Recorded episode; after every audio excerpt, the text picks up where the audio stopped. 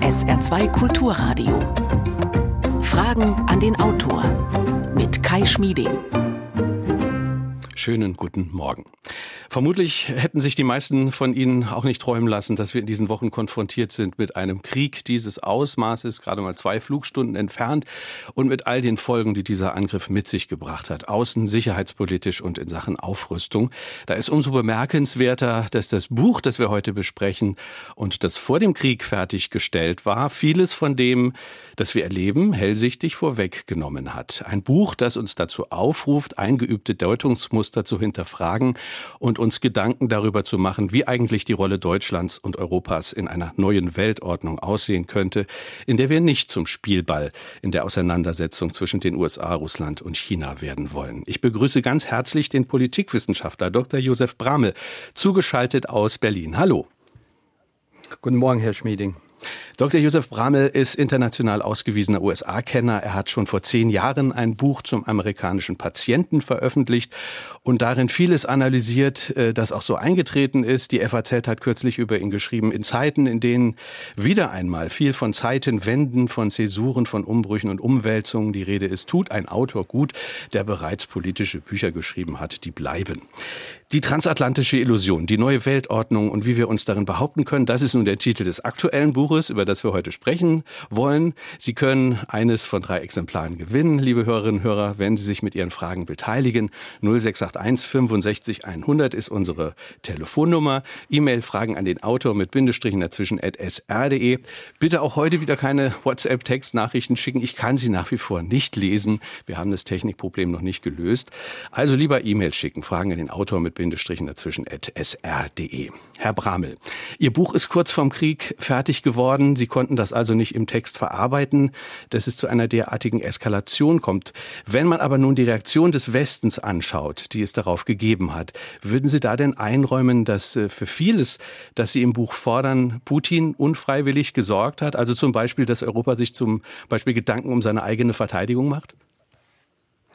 Zum einen, äh, das Buch ist bereits vergriffen, die erste Auflage. Also ich habe äh, gestern Nacht die zweite äh, überarbeitet und habe festgestellt, dass ich nicht viel einarbeiten musste.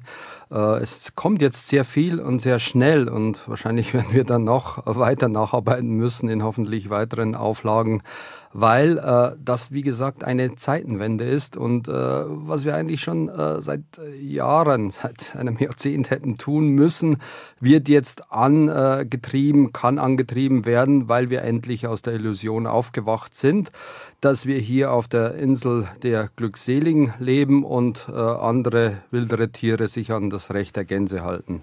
Eine zentrale Forderung ist ja wirklich, dass Europa äh, auf eigenen Füßen steht. Und jetzt haben wir äh, natürlich erfahren, 100 Milliarden Euro, äh, dann die Rede vom Schutz der NATO-Ostflanke, ein Raketenabwehrschirm, wie wir ihn aus Israel kennen. Das sind ja gewaltige Ansagen. Äh, ist das das, was Sie gefordert haben? Oder anders gefragt, was sagen Sie Pazifisten, denen es dabei auch ein bisschen mulmig wird bei dieser Aufrüstung?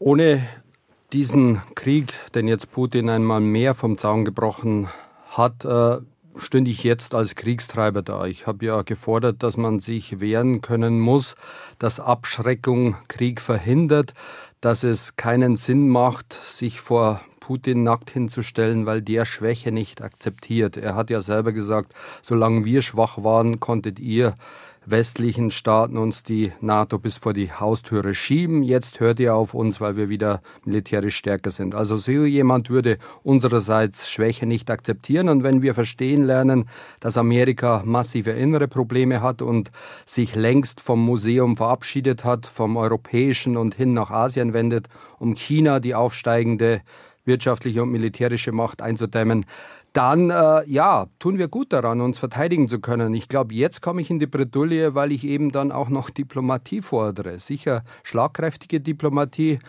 Botschafter Ischinger sagte ja, äh, Diplomatie ohne militärische ja, Macht ist heiße Luft.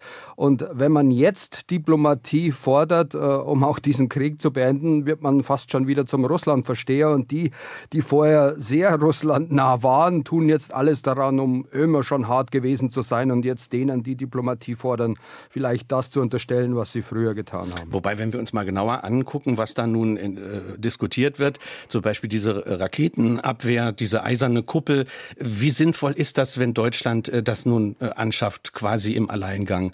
Äh, nicht nur, weil man ja gar nicht weiß, ob das überhaupt gegen Putins schärfste Waffen etwas ausrichtet, sondern auch, es ist nun kein europäisches gemeinsames Signal, oder? Ich denke, wir müssen uns in Deutschland davor hüten, jetzt wirklich wieder ja, als die Militärmacht gesehen zu werden. Sicherlich, äh, selbst die Polen haben sich schon äh, Sorgen gemacht vor einem zu schwachen Deutschland. Aber wenn wir jetzt dann das Gegenteil machen, glaube ich, werden die auch wieder nervös. Äh, wir, wir hatten irgendwann mal die deutsche Frage und dachten, äh, wir hätten die gelöst, indem wir eben uns westlich einbinden äh, in die EU und in die NATO. Aber wenn jetzt die Amerikaner vor allem unter einem möglichen zweiten äh, Schritt Trumps äh, wieder ins Weiße Haus äh, diese Pax Amerikaner aufkündigen, dann, dann müssen wir uns neue Gedanken machen. So neu sind die nicht. Wir hatten damals schon unter Adenauer die Idee, äh, mit de Gaulle seinerzeit hier die Frage so zu lösen, äh, mit Frankreich im Tandem voranzugehen. Diese Chance bietet sich jetzt hoffentlich erneut, wenn die Franzosen Ende April äh, keinen Fehler machen aus meiner Sicht äh, und, und, und Le Pen wählen und, und dann doch nochmal Macron eine Chance geben und äh, wir dann das ab annehmen können, was wir leider verschlafen haben. Macron hat ja auch die nukleare Abschreckung für Europa angeboten. Wir täten gut daran, darauf einzugehen, weil wir uns nicht mehr nur auf Amerika verlassen können. Wie gesagt, Trump mag Geschichte sein, vielleicht auch nicht.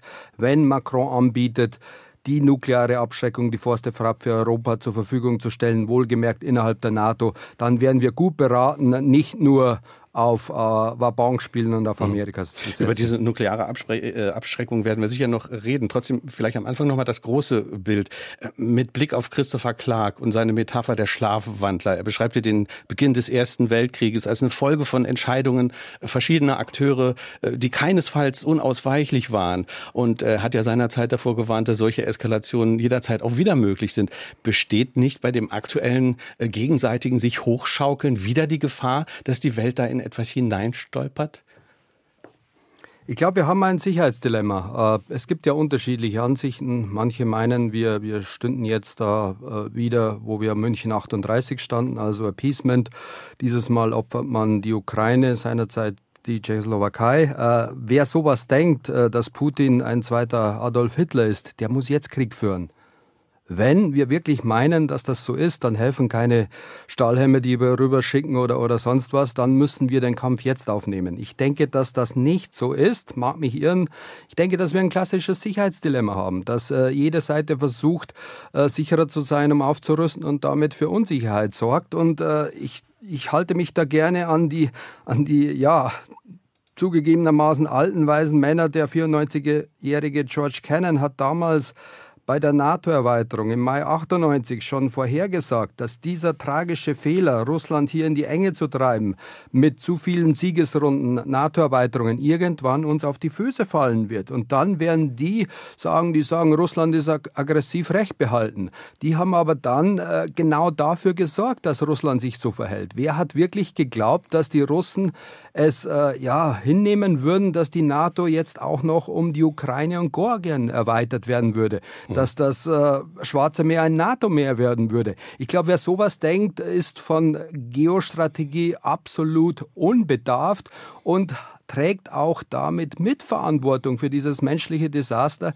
Ich glaube, wir müssen jetzt Geopolitik wieder verstehen lernen, weil die großen Mächte Russland, China und auch Amerika so denken. Und wie gesagt, wir haben in unserer Machtvergessenheit uns nur noch an Werte geklammert, die dann so viel wert sind, wie wir es jetzt sehen. Wir stehen da, hören uns das an, was Zelensky im Bundestag sagt und gehen zur Tagesordnung über. Das ist beschämend. Äh, das ist, äh, ja, wir schämen uns ob unserer eigenen Dummheit nicht früher etwas gesehen zu haben. Sie haben jetzt vorhin gesagt, in die Enge getrieben. Machen Sie sich also da die Erzählung Putins zu eigen? Ich meine, die NATO würde jetzt ja sagen, das sind äh, alles äh, Länder, die, die freiwillig äh, das beschlossen haben, dass sie sich dem Westen zuwenden wollen. Und das wurde demokratisch entschieden. Kann man davon in die Enge getrieben denn reden? Gut, äh, mit der Freiwilligkeit ist es äh, so eine Sache. Ich glaube, äh, wenn jetzt äh, Mexiko ein Bündnis äh, mit China schlösse, dann glaube ich, wäre das Selbstbestimmungsrecht der Mexikaner auch nicht allzu viel wert. Die Amerikaner würden klipp und klar sagen, wo der Hammer hängt. Das haben sie auch seinerzeit schon in der Kuba-Krise gemacht. Also hier dürfen wir bei allem Recht, was wir, was wir zu Recht noch aufrechterhalten, doch nicht die geopolitischen Machtverhältnisse übersehen. Und die Ukraine wird jetzt im besten Fall das bekommen, was vielleicht vor dem Krieg schon möglich gewesen wäre, die Neutralität. Das ist die einzige Sicherheit, die dieses Land haben kann, mit Sicherheitsgarantien von außen. Äh, ich glaube, dass hier einfach ein Denkfehler vorliegt. Ja, äh, rechtlich ist, ist das alles richtig, aber wer, wer nur auf, auf, auf Völkerrecht schaut und nicht sieht, dass Großmächte das missachten, der, ja, muss dann eben diesen Preis zahlen. Und wenn jetzt die Finnen und Schweden auch überlegen, sich aufs Glatteis zu bewegen, dann sollten sie sich das ja. sehr gut überlegen, weil Amerika dann genauso viel tun wird für sie, wie sie jetzt für die Ukrainer machen. Biden hat klipp und klar gemacht, dass kein Amerikaner, kein NATO-Soldat für die Ukraine sterben würde. Wenn die Ukrainer das wirklich ernst genommen hätten, das schon früher verstanden hätten, dann hätten sie ihre Karten entsprechend gespielt und vielleicht die Neutralität früher schon angeboten. Wir können die Ukrainer nicht dazu nötigen, benötigen. Das müssen sie selber tun. Leider mussten da jetzt sehr viele Menschen sterben, ihrer ihre Heimat verlieren, äh, aus einem Schauspieler ein Held werden, der jetzt vielleicht diesen Deal eingehen kann, den er vorher nicht eingehen hätte hm. können. Wie sieht das Szenario genau aus, das Sie da erwarten, äh, wenn Sie sagen, die, die Neutralität der Ukraine? Was, was denken Sie wäre Stand jetzt ein, eine mögliche Lösung, die auch zu einem Waffenstillstand oder zu einem Frieden führen könnte? Ich glaube, da müssen wir sehen, was, was eben auch auf dem Kriegsgelände noch erreicht wird. Äh, Putin wird wohl oder übel hier den neutralen Status der Ukraine erpressen können, äh, auch wenn er jetzt nicht äh, so weit gekommen ist, wie er sich das vorgestellt hat. Und auch der Osten der Ukraine und die Krim werden auf absehbare Zeit nicht mehr im souveränen Bereich der Ukraine liegen. Wir erinnern uns an den Kalten Krieg. Auch da konnten die Guten, die Westlichen nicht alle retten. Ein paar wurden geopfert, äh, weil man eben keinen größeren Krieg, keinen Nuklearkrieg mit der damaligen Sowjetunion wollte. Also hier darf man bitte nicht geschichtsvergessen sein. Ja, hinterher wird wieder alles geklittet. Äh, da gibt's nur Gut und Böse, aber da gab's einen Graubereich und selbst äh, unsere Stadt hier, Berlin, hatte einen Teil, der eben dann verloren ging, für den die Amerikaner sich nicht eingesetzt eingesetzt haben. Dr. Josef Bramel ist heute Morgen unser Gast. Ich sage nochmal den Buchtitel Die transatlantische Illusion, die neue Weltordnung und wie wir uns darin behaupten können. 0681 65 100 ist unsere Nummer. Wir hören eine erste Hörerfrage. Hat ein unberechenbarer russischer Präsident mit dem Angriff auf die Ukraine gewartet, bis ein unberechenbarer US-Präsident abgewählt war? Herr Bramel, bitte bin mir nicht sicher, ob das wirklich so unberechenbar war. Wenn man jetzt hier die ja, europäische, deutsche vor allem rosa Brille aufsetzt, dann war das sicher nicht äh, vorhersehbar. Wenn man aber die geopolitische Brille aufsetzt, auch von Geostrategen in den USA, dann hat Putin das gemacht, ja, was Geostrategen machen würden. Er hat die Schwäche Amerikas ausgenutzt. Äh, da gab es mehrere Schwächezeichen schon unter Barack Obama, also eine rote Linie in, in Syrien zog. Äh, wenn, die, äh, wenn Assad hier Giftgas einsetzen würde, dann würde Amerika einschreiten. Hat es nicht getan, eine rosa, rote Linie draus gemacht. Der Abzug aus Afghanistan war alles andere als heroisch. Äh, das hat an äh, Vietnam erinnert, als man hier eben auch rausgestolpert ist oder raus, rausgejagt wurde.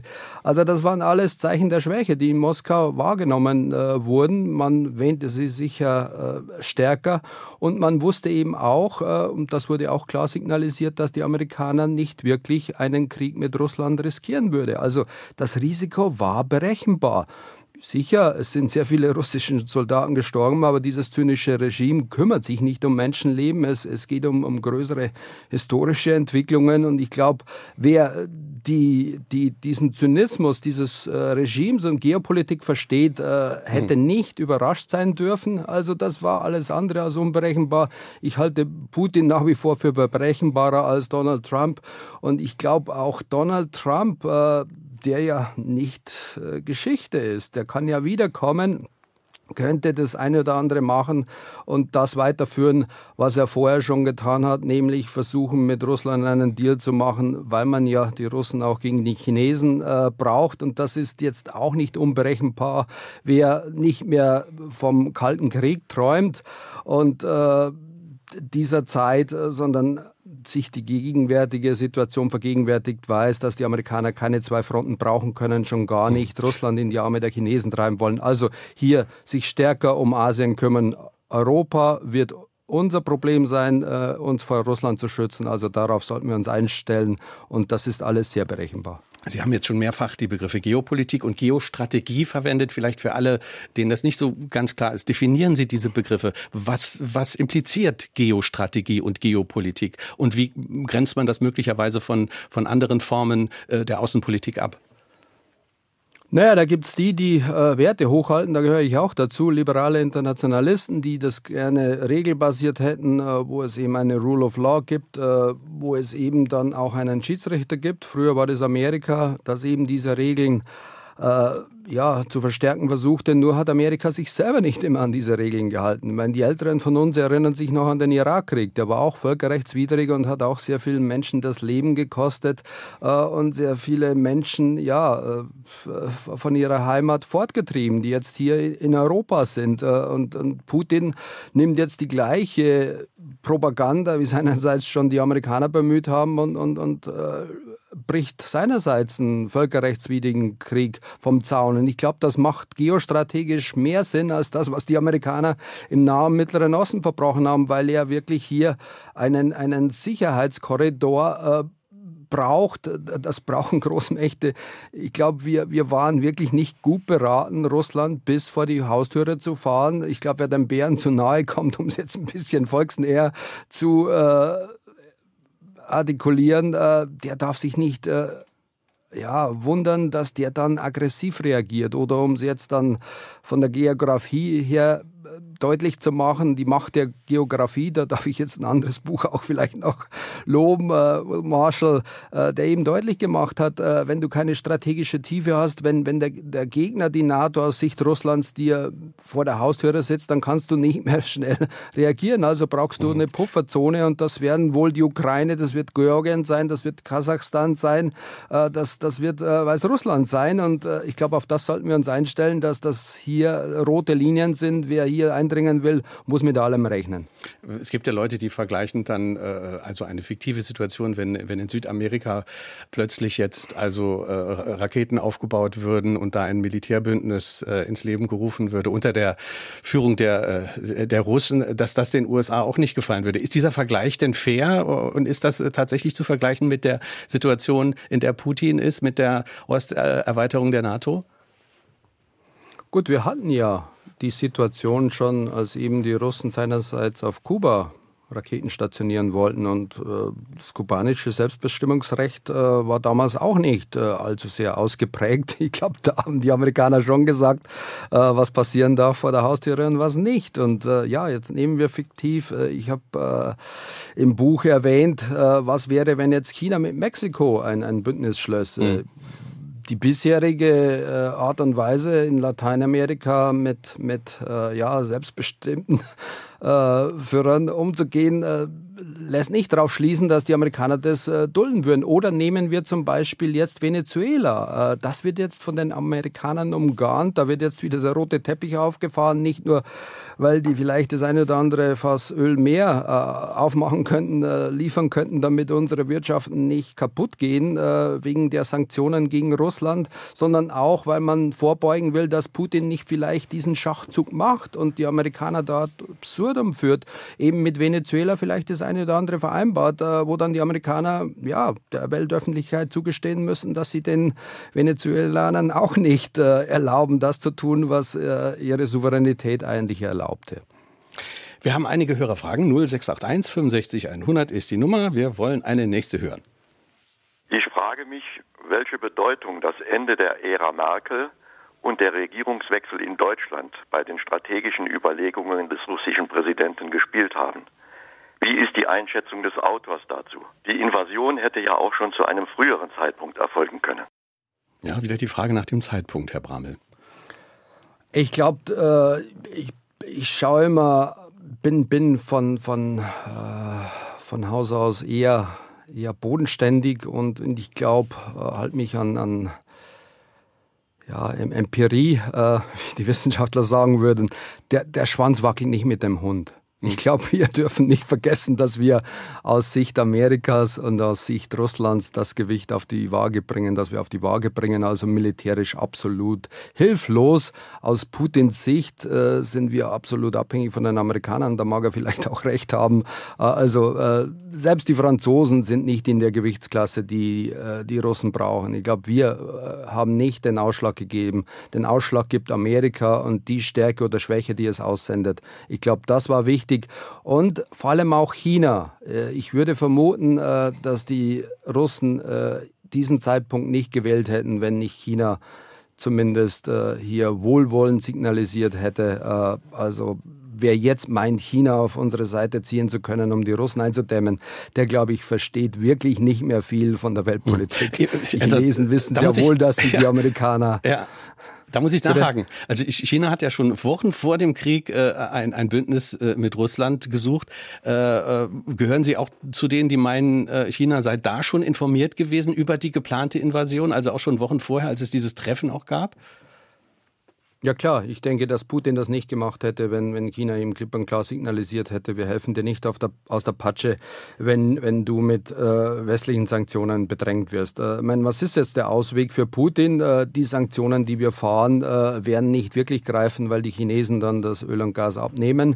Äh, die Vorkehrungen wurden äh, schon nach, nach, nach der, der Vereinnahmung der Krim getroffen, also unsere Sanktionen eben auch so gewirkt haben, dass sich Russland seinerzeit schon Asien hingewendet verwendet hat. Also Putin hat einen Plan B und wenn ihm der verwehrt worden wäre, dann hätte er das sicher nicht gemacht. Und deswegen bin ich da auch sehr skeptisch, ob unsere Sanktionen wirklich das Verhalten Putins ändern können. Sie werden uns äh, sehr viel äh, selber schaden und ich glaube, Putin beeindruckte das weniger, wenn, wenn, wenn ich glaube, er hat hier einen längeren Atem, dieses Regime, als wir. Ich würde sogar das so weit zuspitzen, dass äh, diese Sanktionen nicht zum Regime-Change in Moskau führen, vielleicht sogar eher noch zum Regime-Change in Washington. Also wie gesagt, äh, Biden steht auf sehr schwachen Füßen äh, und, und, Trump ist um die Ecke. Und was dann passiert, was dann mit der NATO los ist, das äh, wissen wir alle, dann können wir das vergessen. Trotzdem, um, um bei China noch äh, zu bleiben, wenn es zum Schwur kommt, äh, wäre es für China nicht höchst gefährlich, sich dann eindeutig auf die Seite Russlands zu stellen, äh, allein schon aufgrund der wirtschaftlichen Wichtigkeit der EU, auch, auch für China? Also ist das ein ernsthaftes Szenario? Ich meine, die Chinesen müssen sich nicht eindeutig auf die eine oder andere Seite stellen. Sie haben äh, klipp und klar gesagt, äh, dass sie das nicht verurteilen, haben es auch noch nicht, nicht gut geheißen, äh, weisen sehr wohl darauf hin, dass äh, äh, ja, dass, dass, dass auch Amerika, dass die NATO hier, hier zu weit gegangen ist. Da gibt es auch Amerikaner, die man dafür bemühen kann, äh, amerikanische Geostrategen. Und für China läuft es gut. Äh, die Amerikaner sind wieder nochmal mit ihrer Vergangenheit behaftet, äh, mit der vergangenen Bedrohung, mit der Regionalmacht. Russland äh, müssen hier Ressourcen, äh, nicht allzu viele, aber doch einige einsetzen und äh, wollten sich eigentlich China zuwenden. Und China kann jetzt äh, wieder, wieder vieles machen. Äh, und und äh, denken Sie daran, Taiwan, äh, dieser Status ist für die Amerikaner sehr viel wichtiger als, als jetzt das, das alte Europa. Also für China läuft es, äh, kriegen weiterhin günstige Rohstoffe von Russland, weil äh, es eben keine, keine Alternativen mehr hat. Äh, Russland ist jetzt der Juniorpartner für China. Warum sollte China hier etwas ändern und jetzt taktisch mit uns, mit den Amerikanern einen Deal machen, um dann strategisch doch wieder von den Amerikanern als Hauptfeind in die Ecke gedrängt zu werden? Die Amerikaner führen ja weiterhin dieses Decoupling, dieses Zertrennen der Wertschöpfungsketten fort, äh, zwingen auch uns dazu, uns von China zu entflechten. Äh, ich glaube, die Chinesen können strategischer denken als unsere Eliten hier, mhm. die wissen sehr wohl, dass sie sich auf die Amerikaner nur in einem verlassen können, dass sie nämlich selber den Hauptpfeif für Amerika abgeben müssen, wohl auch um den Laden innen zusammenzuhalten. Wir hören eine nächste Hörerfrage. Guten Morgen an den Autor. Ich bin erstaunt, dass er so offen hier in den öffentlichen Medien reden darf. Er ist der Einzige, der sagt, er kann verstehen, warum Putin so handelt. Er zeigt kein Verständnis. Das hat auch die Frau Krone-Schmalz gesagt. Kann der Autor mir erklären, warum so wenig in den öffentlichen Medien über diese Seite berichtet wird? Herr Brammel, können Sie tatsächlich diesen Angriffskrieg verstehen oder können Sie das, wie beantworten Sie diese Frage? Ich heiße ihn nicht für gut, aber er kommt nicht überraschend. Und wie gesagt, ich zitiere George Kennan, der, der mit 94 Jahren noch, noch scharfsichtiger war und, und äh, weitblickender als, als viele andere, die, die sich für intelligent halten heute. Äh, das war nicht unvorhersehbar, aber da muss man eben äh, die Geopolitik verstehen, verstehen, wie Großmächte ticken. Und ich glaube, äh, ich will jetzt den Medien da nichts unterstellen. Äh, sicher ist da auch ein Opportunismus dabei, aber, aber viele, glaube ich, haben diese Art äh, der, der, der weltpolitischen Betrachtung nicht mehr gelernt oder, oder verstehen das nicht und, und gehen wirklich davon aus, äh, dass das Recht der Gänse eben auch dann für wildere Tiere gilt. Ich, ich äh, denke nicht, dass wir jetzt da das, das gutheißen sollen, was passiert. Aber wir dürfen nicht überrascht sein. Wir hätten äh, vielleicht, und das wäre moralisch gebotener gewesen, den Ukrainern sagen müssen, Leute, ihr könnt euch auf die NATO nicht verlassen. Zelensky ist da vom Parlament zu Parlament äh, gereist und, und alle waren ergriffen und, und alle waren angetan und sind dann zur Tagesüberordnung übergegangen. Das war im Kongress so. Da, in der Knesset hat er auch nichts erreicht, im Bundestag auch nicht. Und äh, eigentlich hätten wir sehr früh schon sehr deutlich machen müssen, wir werden für euch nicht einen Krieg mit Russland riskieren und, und so sieht's aus. Und äh, da kann sich jetzt der ukrainische Botschafter noch, noch so ins Zeug legen und ich kann das verstehen, was er tut für sein Land, aber es war absehbar, dass es so kommen würde.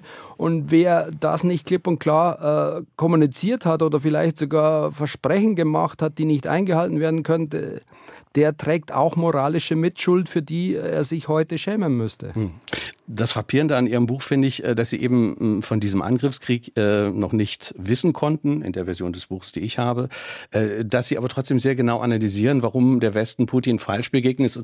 Und da kritisieren Sie ja genauso die, die, die, ich sag mal, die naiven Putin-Versteher, die geglaubt haben, wir sind nur noch von Freunden umgeben. Sie kritisieren aber auch die anderen, ja, die nicht sehen, dass Russland nachvollziehbare geopolitische Interessen hat, die man nicht einfach ignorieren kann.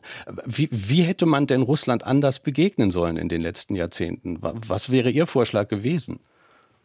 Ja gut, äh, über vergossene Milch äh, zu lamentieren, da bin ich als ehemaliger Bauer sehr vorsichtig, aber wir müssen aufpassen, dass wir das künftig so hinkriegen, dass wir eine, eine Friedensordnung wieder schaffen, dass wir wieder Stabilität bekommen und das übrigens nicht nur hier in Europa uns mit Russland dann doch wieder diplomatisch ins Benehmen setzen, aber aus einer Position der Stärke heraus, sondern auch äh, in Asien. Wir haben in Asien das gleiche Sicherheitsdilemma und da könnte es noch heftiger werden. Also wer hier diese, die, die, diese, diese Dilemmata nicht versteht, äh, der, glaube ich, wird noch sehr viel mehr Leid erfahren und muss dann äh, moralisch umso echauffierter sein. Äh, hier geht es um knallharte Machtpolitik und da muss man eben dann Deals finden, die moralisch, äh, ja, auch moralische Dilemmata sind. Äh, da gibt es äh, kein Schwarz, kein Weiß, kein Gut und Böse. Mhm. Da müssen Deals im Graubereich gefunden werden. Und ich warne davor, dass die Amerikaner vielleicht sogar einen Deal mit den Russen machen werden, bei dem wir Europäer hier den Hauptpreis zahlen, nicht nur die Ukrainer.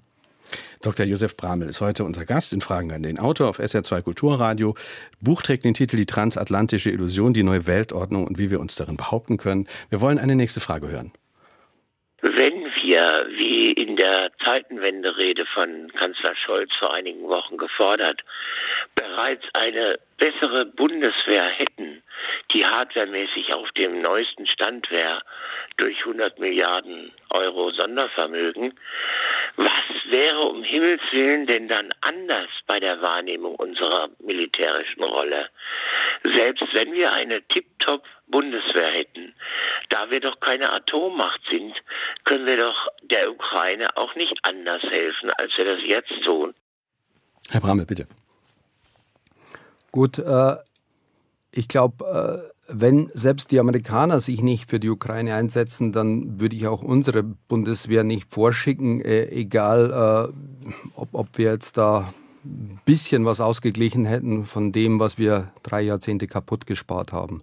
Ich glaube, äh, es ist deutlich, und da komme ich eben auf die nukleare Abschreckung zurück, dass man eben das braucht. Äh, und, und so, so, so, so, so, ja, illusionslos das jetzt klingt, es macht einen Unterschied, ob man eben hier sich in diese Gefahrenzone bewegt. Äh, für die Ukraine. Aus meiner Sicht äh, wäre es gut gewesen von vornherein und wird es gut sein, hier diese Neutralität zu erwirken und dann eben Schutzgarantien äh, zu bewirken, äh, wo dann eben ein paar mehr dabei sind. Jetzt könnten Sie mir sagen, ja, die haben vor, vor 28 Jahren auch eine Schutzgarantie bekommen, als sie ihre Atomwaffen aufgegeben haben und sind seitdem zweimal überfallen worden. Äh, das ist auch immer drinnen. Also im Endeffekt, äh, da, da bin ich jetzt beim, beim Anrufer, äh, Militärwaffen helfen, aber, aber Nuklearwaffen helfen auch besser. Wer keine nukleare Abschreckung hat, muss wohl oder übel auch Kriege in Kauf nehmen. Ich glaube, dass, äh, dass, äh, dass uns nukleare Abschreckung auch vor Kriegen äh, bewahrt haben und, und äh, das wird aber jetzt auch zu einem Rüstungswettlauf in dem Bereich führen.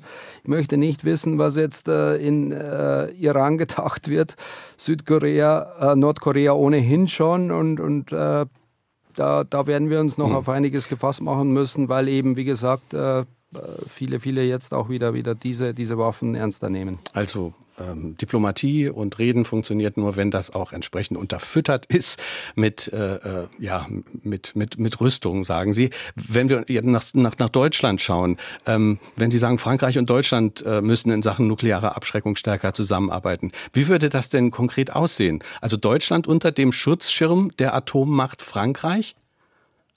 Ja, ich sehe nur das für möglich. Äh, wir hatten ja Bemühungen seinerseits schon unter Franz Josef Strauß hier Deutschland wieder äh, ja, mit Nuklearwaffen zu bestücken. Äh, das hielte ich für problematisch aufgrund unserer Geschichte. Ich glaube, das Beste, was wir machen können, ist Frankreich die militärische Führung übernehmen zu lassen, also der Nuklearmacht Frankreich.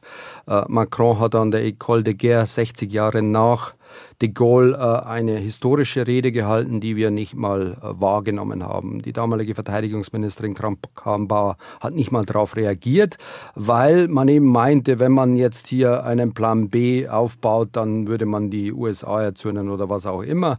Äh, ich glaube, die nukleare Teilhabe mit den USA ist wichtig. Wir haben jetzt die Kampfjets von Lockheed Martin gekauft, um hier weiterhin teilhaben zu dürfen. Da haben uns die Amerikaner ja mehr oder weniger auch deutlich gemacht, wenn ihr das weitermachen wollt, dann äh, ja, habt ihr Tribut zu zollen, Kampfjets von uns zu kaufen. Da ist kein Eurofighter dafür geeignet, äh, um eben hier die Nachfolge der Tornades anzusetzen. Also mhm. da kaufen wir jetzt äh, mit sehr viel Geld 35 dieser F-35 Kampfjets, vergessen aber hoffentlich nicht, dass wir mit Frankreich auch Pläne haben, dieses Future Combat Air System. Wir haben ja jetzt sehr viel mehr Geld in Aussicht gestellt. Das sollten wir machen.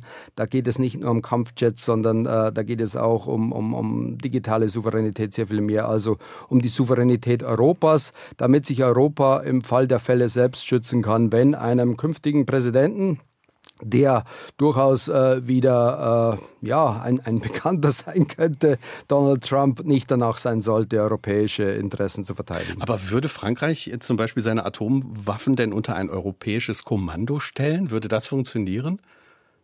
Nein, äh, es wäre nach wie vor der französische Präsident, aber da gibt es eben Möglichkeiten, das zu machen, äh, die die habe ich im Buch ausgeführt. Mhm. François Heißburg, äh, der, der hier die, die französische Strategie maßgeblich geprägt hat, hat eben auch deutlich gemacht, wie, wie sich Europa daran beteiligen kann. Ich meine, was haben wir jetzt als Alternative? Jetzt, jetzt sind wir davon abhängig, was ein äh, amerikanischer Präsident sagt, ob die im Büchel stationierten taktischen Nuklearwaffen dann äh, benutzt werden können oder nicht. Da, da hängen wir auch ab davon. Und allein schon aufgrund der Geografie, und hier sieht man eben wieder, wie wichtig auch Geografie bei der Abschreckung ist. Frankreich äh, liegt näher an Deutschland, hat eher ein Interesse daran, hier einzuschreiten. Deswegen auch die enge Verbindung, die nukleare Verbindung mit Großbritannien, als das einen Kontinent entferntere Amerika haben würde. Ich bin mir nicht sicher, ob Amerika jemals äh, ja, eine Millionenstadt riskiert hätte, um hier äh, unser Museum zu verteidigen. Hm. Wir haben einige E-Mails bekommen, ganz viele Anrufer. Ich ähm, greife mal die von Anna Müller heraus. Sie hat geschrieben an Fragen in den Autor mit Bindestrichen dazwischen sr.de. Im Gespräch äh, hat mich äh, vor allem die gefühlte Absage an die Instrumente des Völkerrechts irritiert, schreibt Frau Müller. Der Autor ist zwar kein Rechtswissenschaftler, ich würde aber trotzdem gerne fragen, welche Möglichkeiten Sie trotz allen geo- und machtpolitischen Gegebenheiten im Völkerrecht sehen. Vielen Dank für diese Frage an Anna Müller. Herr Bramel. Gut, wir hatten ja große Pläne, äh, äh, als, als eben ja, nach, nach dem desaströsen Ersten Weltkrieg äh, ein amerikanischer Präsident hier einen Völkerbund äh, etablieren wollte. Da wäre wirklich äh, vieles, alles geregelt gewesen. Das, äh, da ist der, die heutige UNO ein Schatten dieser Ideen und, und ich glaube, die, die historisch äh, Bescheid wissen, wissen, äh, woran das gescheitert ist, vor allem am amerikanischen Kongress. Äh, und äh, das sollte uns jetzt auch eine Lehre sein, dass alle hehren Ideale vielleicht dann zum Scheitern verurteilt sind, wenn eben diese Schutzmacht, die ihm dann diese Regeln äh, ja, umsetzen muss, äh, bewahren muss, äh, da sich nicht mehr dran hält oder sie nicht aufrechterhalten kann. Äh, wie gesagt, das Völkerrecht hat die Amerikaner äh, nicht wirklich interessiert, als sie den Irak überfallen haben, mit fadenscheinigen Gründen. Ja. Äh,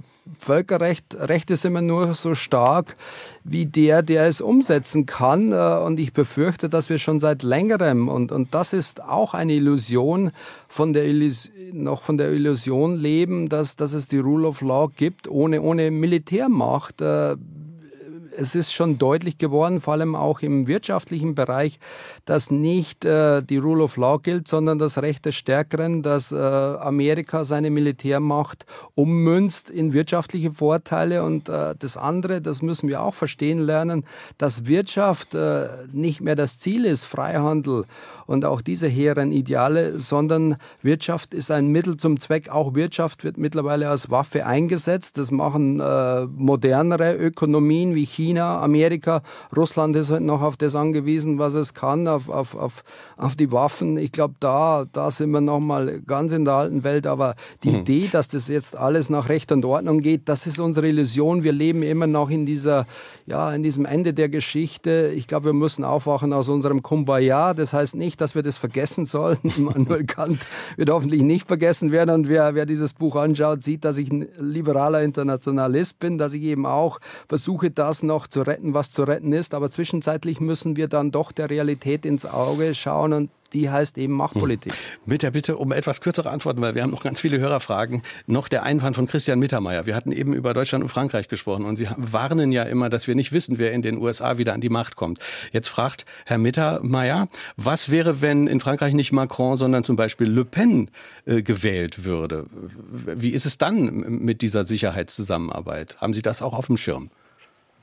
Das ist die Frage, die mich am meisten umtreibt. Heute äh, hat Macron davor gewarnt, dass das kein Selbstläufer sei, äh, wie damals keiner voraussehen wollte, dass er gewinnen würde oder den Brexit für möglich gehalten hatte, sei es jetzt auch möglich, dass nicht er, sondern Le Pen äh, gewinne. Äh, also das muss uns klipp und klar sein und dann, dann hätte ich ein größeres Problem, dann könnten wir vieles von dem, was ich für Europa äh, ja gut hieße, müssten wir relativieren, dann, dann hätten wir wirklich ein Problem. Dann könnten wir uns weder auf die Amerikaner noch auf Europa verlassen. Äh, das, das gebe ich zu. Das, das ist ein Punkt, der, der, der mir bis Ende April noch ein paar schlaflose Nächte bereitet. Eine nächste Frage.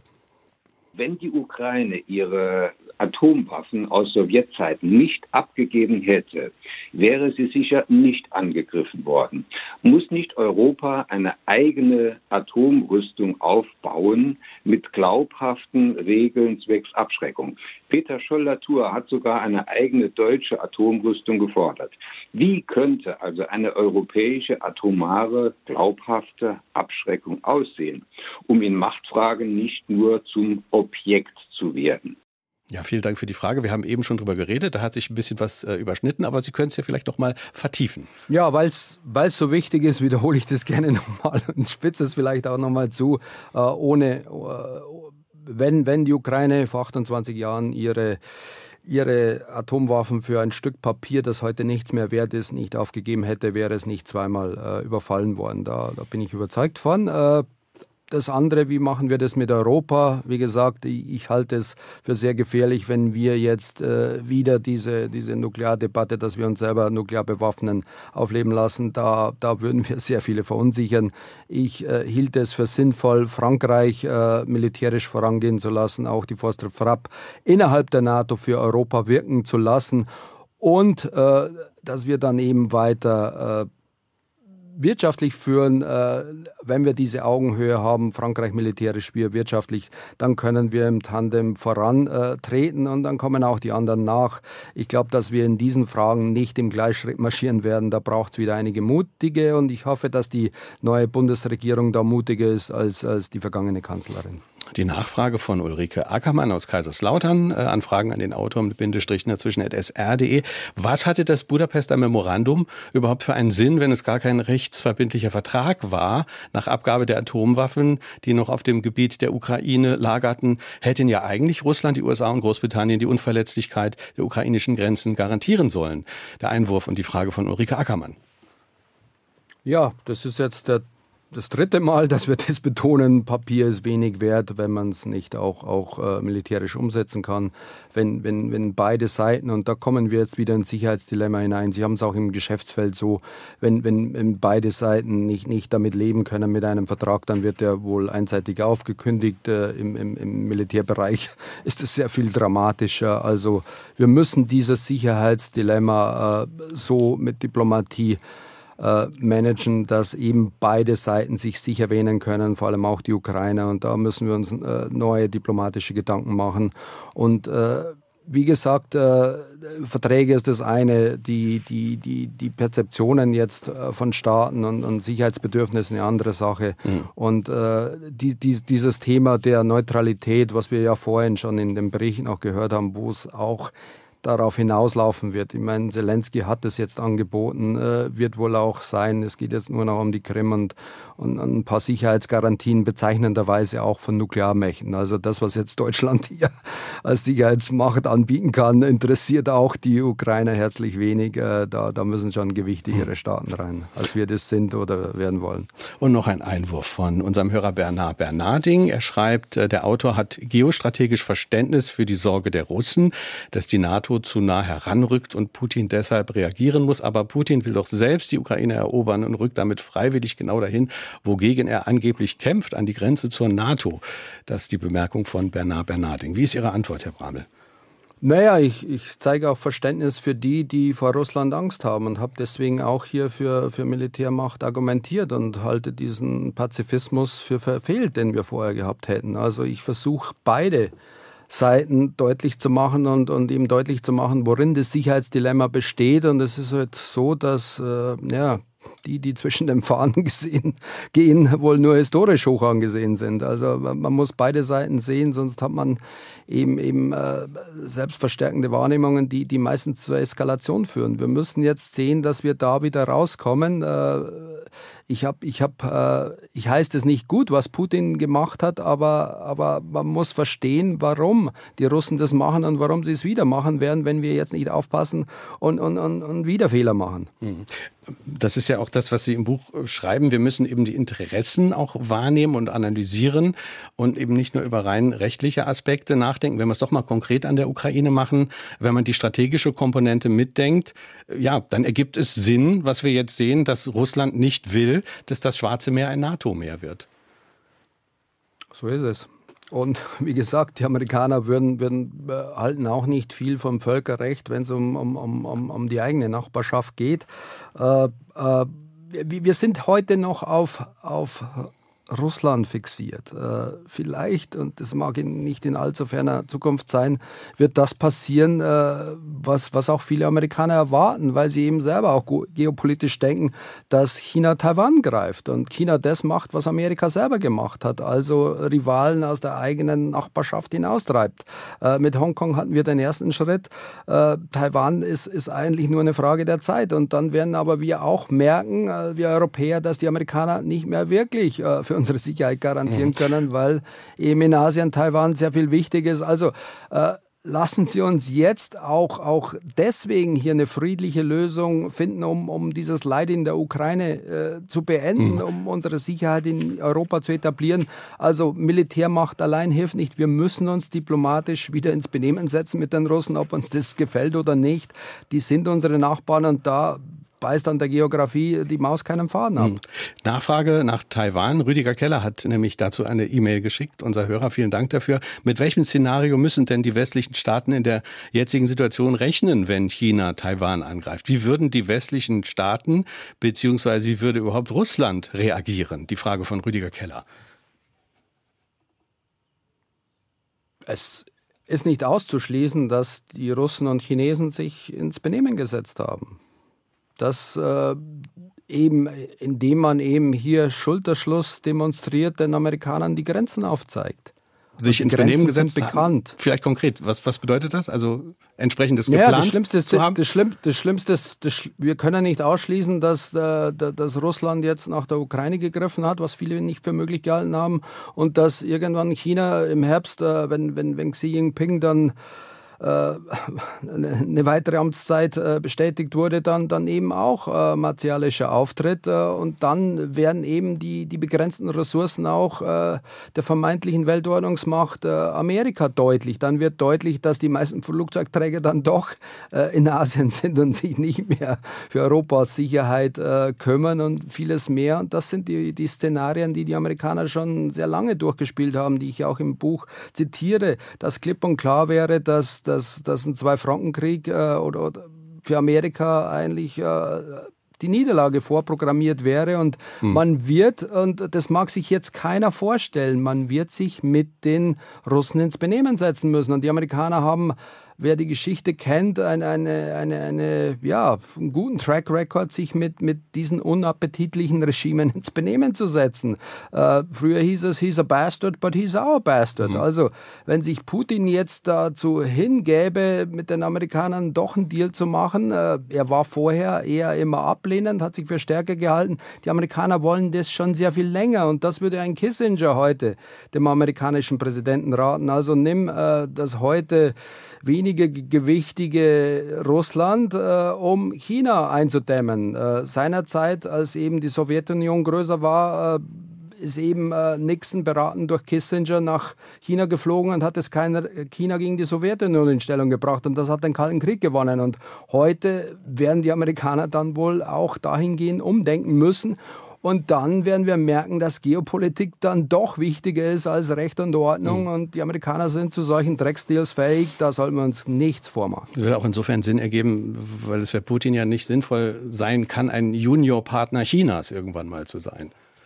So ist es. Und Putin hat genauso Bedenken, dass ihm nicht nur die NATO vor die Haustüre fährt, sondern äh, in Zentralasien China weiter Raum greift mit seiner Seidenstraßeninitiative oder Belt and Road. Äh, das ist auch Einflussbereich Russlands und man, man hat auch, äh, was die demografische Entwicklung angeht, im Osten sorgen, dass, dass man da von China bevölkert wird und vieles mehr. Also äh, Russland wähnt sich da von beiden Seiten äh, bedroht und das ist wiederum die Chance für Geostrategen in Amerika, hier dann doch noch einen Deal zu machen. Also seien Sie bitte nicht überrascht, dass bei aller Rhetorik, die wir heute hören, ja, Putin ist ein Mörder und, und uh, oh my God, this man must go und irgendwann machen wir dann wieder einen Deal.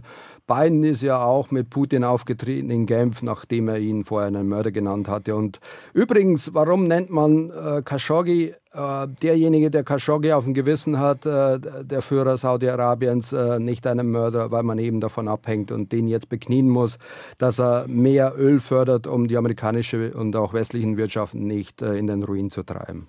Es klingt alles sehr zynisch, aber es, ähm, es ist wohl. So ist die Machtpolitik leider. Ja, es ist wohl die Realität der Machtpolitik, ähm, ja. Es ist aber schwer zu, schwer zu ertragen und schwer zu akzeptieren auch. Äh, wir hören eine nächste Frage.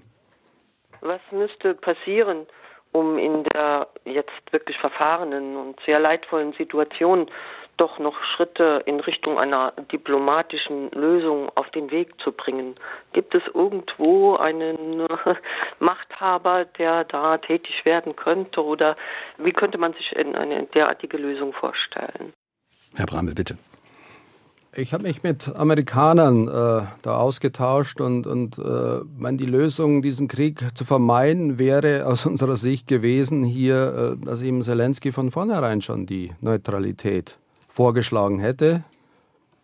Nicht, nicht, nicht in die NATO, wohl dann in die EU. Äh, und, und dass man sich eben über die ostukrainischen Gebiete, die für die Ukraine ohnehin nicht, nicht, nicht mehr so, so erquicklich sind, äh, dass man da sich, sich einigt, dass man sich nicht einigt und, und das, das in Schwebezustand lässt darauf wird es jetzt wohl wieder zurückkommen. Und äh, leider, glaube ich, war, und so war unsere Analyse damals, Zelensky nicht stark genug. Man hätte gesagt, ja, was will der Schauspieler, ver verrät jetzt unsere Interessen, unseren Nationalstolz. Jetzt ist er ein Held, leider, und da mussten sehr viele tausend Menschen sterben, dass dieser Held jetzt vielleicht diesen Deal machen äh, kann, äh, den, den Ukraine vorher hätte schon haben können.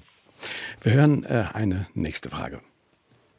Solange Heldentum befördert wird, man Soldatinnen und Soldaten beibringt. Ihr sterbt, die Herrschenden nennen es kämpft. Für euer Vaterland wird es Kriege geben. Gegen die Tränen und das Leid, das Kriege verursacht, hilft Friedenspolitik. Mehr Sorgfalt fordere ich bei der Entscheidung, mit wem kann ich wirtschaftliche Beziehungen eingehen. Unterschreiben Sie das, Herr Bramel. Naja, zum Ersten, ich habe jetzt da in der, in der Neuauflage äh, Friedrich von Schiller zitiert, äh, Wilhelm Tells Aussage, es kann der, der, der, der Frömmste nicht im Frieden leben, wenn es seinem bösen Nachbarn nicht gefällt. Äh, das ist mal das eine. Also man, man, man muss wehrhaft sein, man muss sich äh, für den Krieg vorbereiten, um Krieg zu verhindern. Äh, da bin ich überzeugt von, sonst hätte ich auch nicht im Militär gedient. Äh, das, das ist ein Problem. Ich, ich, ich unterstreiche das nochmal. Ich war vor 30 Jahren selber, selber Soldat äh, und, und wir, bei uns hieß es, wir halten die Stellung, bis richtiges Militär kommt. Äh, das waren die Amerikaner und seitdem haben wir die Bundeswehr kaputt gespart und das ist eigentlich äh, ja, ein Skandal, äh, wie schlecht ausgerüstet wir unsere Soldaten auch in andere Kriege äh, geschickt haben. Da haben wir jetzt umgedacht. Das andere ist das Wirtschaftliche und da müssen wir auch um, umdenken. Da da, glaube ich, müssen wir auch Geoökonomie verstehen. Äh, früher hieß es ja, äh, dass gegenseitige Abhängigkeit friedensfördernd ist. Das ist auch die Idee von Immanuel Kant, dass Handelsstaaten einander weniger tun, weil sie ja beide verlieren. Äh, das müssen wir jetzt auch ein bisschen überdenken, weil nämlich äh, äh, diese gegenseitige Abhängigkeit oder Interdependenz auch zu Angriffen einlädt, wenn einer meint, dass er weniger abhängig ist als der andere. Das ist die Logik der Geoökonomie und da muss nicht mal scharf geschossen werden. Da kann dann Wirtschaft als Waffe eingesetzt werden. Da kann Putin damit drohen, wir, wir drehen euch den Gashahn ab oder, oder die Amerikaner damit drohen, wenn ihr mit dem Iran Geschäfte macht, dann äh, überziehen wir euch mit Sekundärsanktionen und, und ihr dürft nicht mehr über den Dollar abrechnen und, und den Dollar als Waffe einsetzen. Und darum geht es auch in dem Buch hauptsächlich. Äh, bei, ohne, ohne, ohne, ohne Russlands Angriff auf die Ukraine hätten mich vielleicht viele gegeißelt, warum ich überhaupt Russland noch erwähne und dieses und jene. Die Welt hätte sich doch schon weitergedreht. Äh, aber der andere Teil, Geoökonomie, das ist, ist ein sehr zentrales Kapitel zum Schluss, wo ich die Fäden zusammenziehe. Auch, äh, es wird mittlerweile auch Krieg geführt ohne Militärwaffen und der ist in, in seinen Folgen nicht minder dramatisch. Auch da gibt es sehr viel Leid und Elend, äh, wenn, wenn wir nicht das verstehen lernen, uns hier verteidigen können und vielleicht doch wieder auf, auf die andere Logik zurückkommen, dass wir mit gegenseitigem Handel alle besser dran sind. Aber so sieht es leider nicht aus, weil sich weder China noch Amerika noch Russland dran halten. Wir haben noch Zeit für äh, die, diesen Höreranruf. Ich möchte fragen, ob man nicht zu schwarz sieht. Ich möchte den Autor fragen, denn es gibt äh, da das kleine hübsche Gedichtlein von Willem Busch, Sag Atome, sage Stäubchen, bin ich auch unendlich klein, haben wir doch auch ein Leibchen und die Neigung da zu sein. Magst du auch aus ihnen schmieden, deine Rüstung als Despot, schließlich wirst du doch erliegen und dann heißt es, er ist tot und ein neuer Mann kann an die Spitze treten. Ja, vielen Dank für dieses Gedicht, Herr Bramel. Was sagen Sie dazu? Ich glaube, das ist jetzt die Wunschvorstellung, dass wenn Putin weg ist, dass dann alles gut wird. Oder ich gehe mal davon aus, dass dann ein neuer Mann da ist. Und ich glaube, da dürfen wir nicht vergessen, dass es nicht nur Putins Krieg ist, dass da viele Russen, äh, die aus ihrer Sicht Demütigung dem Westen nach wie vor äh, vorhalten. Das, was wir äh, nach 89, nach dem glorreichen Sieg gemacht haben, da hat Putin noch sehr viele Unterstützer. Äh, der, der, der glaube ich, sitzt fester im Sattel, als wir uns das jetzt da träumen mit Regime-Change-Fantasien. Mhm. Und ja, Gedichte sind schön, aber ich sag's mal mit Bert Brecht, äh, schlechte Zeit für Lyrik. Noch eine halbe Minute haben wir. Was ist das Zentrale, was Sie den Europäern jetzt als Empfehlung ins Stammbuch für den künftigen Umgang mit der USA schreiben? Dass wir uns äh, nicht mehr der Illusion hingeben, dass die Amerikaner unsere Interessen mitvertreten. Die sind äh, anders orientiert, schon seit längerem, nicht erst seit Trump. Auch schon Obama hat sich nach Asien hingewendet. Das ist für Amerika wichtig. Hier äh, ist das wirtschaftliche Potenzial, hier ist der ökonomische hm. Rivale China, der militärische Rivale. Und wenn wir das nicht verstehen, dass die Amerikaner sich abgewendet haben von Europa, nur so viel machen, damit die Schutzbefohlenen in Asien weiterhin Tribut zollen und nicht an der äh, Festigkeit Amerikas zweifeln, dann unterliegen wir der transatlantischen Illusion. Wir müssen Europa jetzt endlich selbstständig aufstellen, äh, das heißt militärisch, politisch. Vielen Dank und auch wirtschaftlich. Dankeschön, Dr. Josef Brammel. Vielen Dank für das Gespräch. Schöne Grüße nach Berlin. Ich sage nur schnell, wer gewonnen hat. Äh, Hans-Jörg Schneider aus Saarbrücken, Roman Faas aus Saarbrücken und Ulrike Schommer aus Fischbach. Und den Titel des Buches sage ich auch nochmal, die transatlantische Illusion, die neue Weltordnung und wie wir uns darin behaupten können von Dr. Josef Brammel. Ich bin Kai Schmieding, danke Ihnen ganz herzlich fürs Zuhören, wünsche Ihnen einen schönen Sonntag. Tschüss, bis bald.